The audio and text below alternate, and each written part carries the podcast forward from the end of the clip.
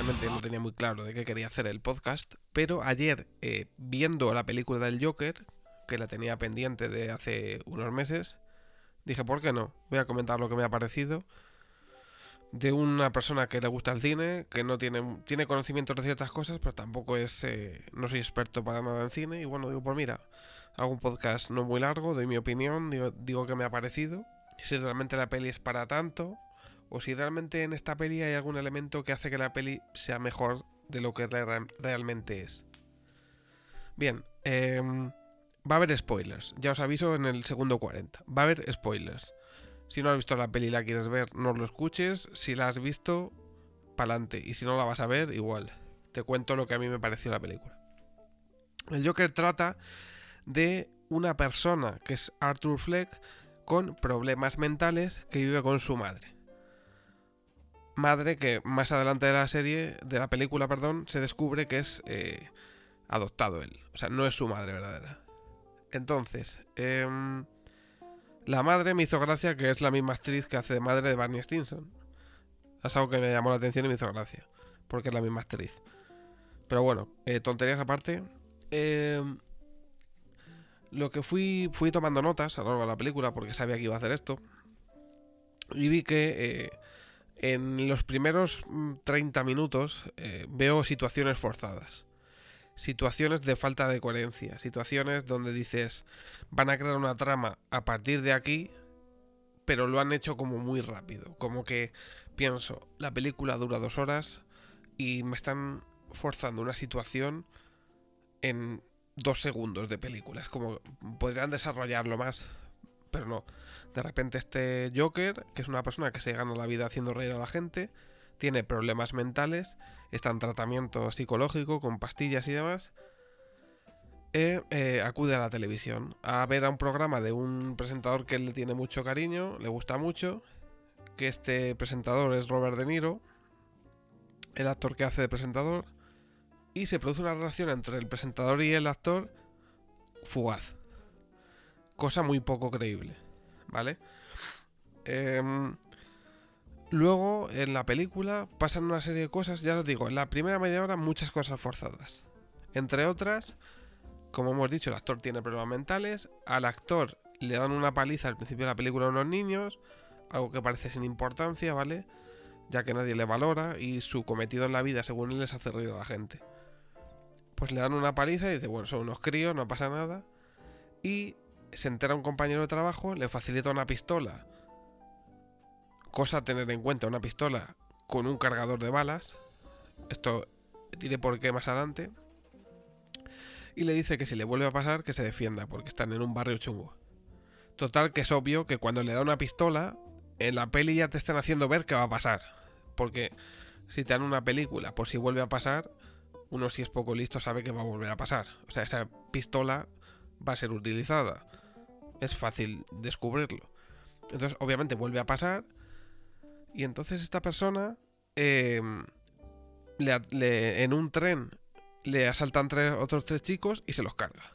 Pero se los carga de una forma en la que no le cuesta nada matarlos, porque se nos hace ver que está loco. Él en ese momento está con medicación y eh, a la primera y a la segunda persona las mata de un disparo, pero a la última persona que sale detrás de ella se ensaña con ella. O sea, digamos que no es algo leve, no es algo que luego digas. No, se ensaña con ella sin razón, porque está loco. Bien, la mata por la espalda y vacía el cargador. Repito, vacía el cargador. Pues bien. Em, más adelante. Em, tengo apuntadas cosillas que voy viendo por aquí. Em, en la primera media hora, como no sé si lo he dicho, pasa todo rapidísimo, todo muy forzado y todo muy rápido. Se, nos descubre en la serie, o sea, en la película, una relación con una vecina eh, que no aporta nada a la película. Absolutamente nada. Y es más, no aporta, aporta tan poco que más adelante se descubre que no es verdad, que es producto de la imaginación del, del Joker, ¿vale? Del chico este. Eh, entonces no aporta nada. No sé qué pinta la vecina porque no aporta absolutamente nada al papel. No hace avanzar al personaje ni retroceder, no aporta nada. En una hora de película, cero referencias a Batman. Se supone que la película es del Joker. Eh, ¿Por qué no usa el nombre del Joker? Para que tenga tirón. Se podía haber llamado perfectamente Krusty el payaso, porque cero referencias. Luego, incongruencias en la película. Primera incongruencia. Hay una eh, secuencia donde llaman a casa del hombre este, ¿vale? Cabe decir que eh, se produce una serie de muertes completamente gratuitas cuando pasan una serie de hechos, se entera que es adoptado, mata a la madre. Eh, al final consiste en que él se carga a todo el que se ríe de él, básicamente. Pero lo hace de una manera... Esto pasa, ¿vale? Espera, vuelvo para atrás un momento. Media hora de película, cero referencias a Batman. Eh, empiezan a darse hechos como que él pierde una ayuda que le daban, que era con la cual, aparte de perder el trabajo, pierde una ayuda que le daban, que era con la cual pagaba el tratamiento este de estar loco, deja de tomarse las pastillas en mitad de la película, eh, pero da igual, porque tú le puedes ver exactamente igual que antes, tomándoselas, o sea, su grado de locura yo no creo que aumente, porque lo sigue haciendo lo que hace, lo hace igual. El problema es que para que tú creas que aumenta el grado de locura, la mayoría de las muertes vienen después. Pero el actor em, o el personaje sigue haciendo las mismas cosas que hacía antes. ¿Vale? Lo que pasa es que mata a más gente. Y así es como te hacen creer que está más loco. Total, que de la media hora para adelante, ¿vale? 60 minutos, cero referencias a Batman, empieza las incongruencias. Hay una escena donde le llaman para acudir al programa este de humor a, a contar chistes o hacer lo que sea. Total. Eh, está en la cama dormido, suena el teléfono. Se levanta, no tiene nada en las manos. Coge el teléfono y de repente aparece con un cigarro encendido en la boca.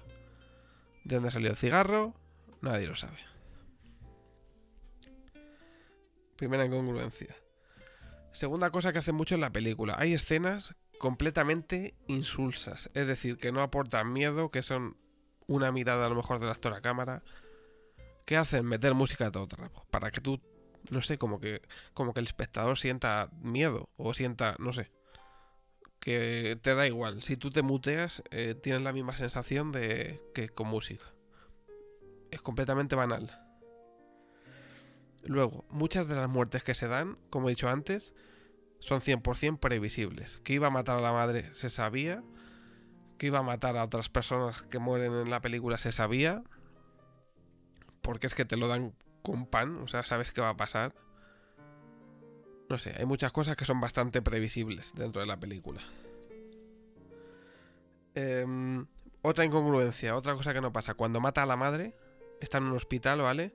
Y se oye el ecocardiograma este, el, el el que te mide los latidos del corazón, donde está enganchado todo que está ahí con cables y tal, porque le había dado un ictus a la madre y estaba en el hospital ingresada antes de matarla.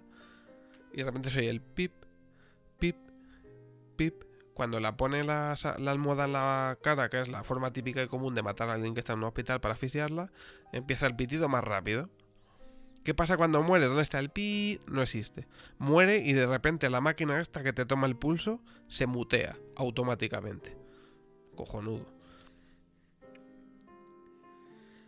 A la hora y media de película, primera referencia al Joker.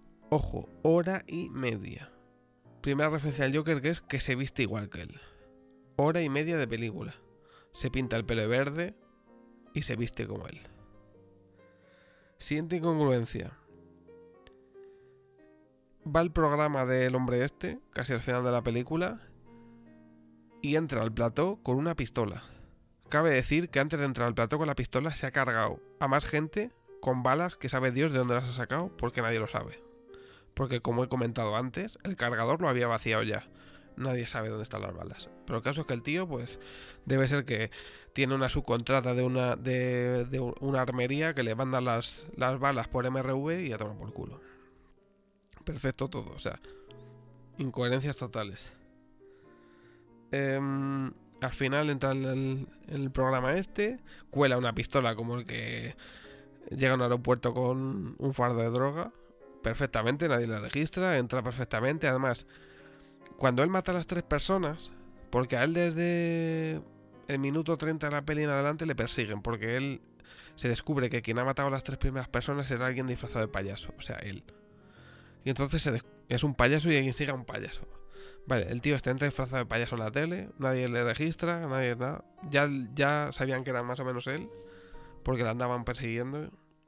Nadie le registra, eso que estaba en busca. Perfecto. Entra al programa y se carga el presentador. Pero antes de cargarse al presentador, hace un alegato que yo creo que es el culmen de la peli, que yo creo que es el, el mensaje que tiene que quedar claro de la peli. Que es para mí de las cosas que más vale de la peli. ¿Vale? Que es un mensaje de lo que nos imponen, de lo que es gracioso, lo que no es gracioso, de quién vale más. Es un mensaje que a mí me caló porque yo creo que es lo más, importante que la peli. Y creo que merece la pena verlo. Y luego se carga el presentador, como he dicho. Luego de repente se monta una batalla campal que sabe Dios de dónde sale. De repente en la batalla campal eh, desconocidos matan a una persona que estaba siguiendo al Joker, que nadie sabe cómo saben esas personas que ese hombre era el que tenía que morir. O sea, cosas que dices, ¿y cómo llegan esas personas a localizar al otro y matarle? ¿Quién se lo ha dicho? Si el Joker estaba detenido y nadie sabe... Otra incongruencia. Al final es una peli que lo, que nos hace ver es eh, como que es un héroe dentro de, de lo malo. ¿Vale? Porque su fin era hacer reír a la gente y su locura hizo que le vieran como un bicho raro.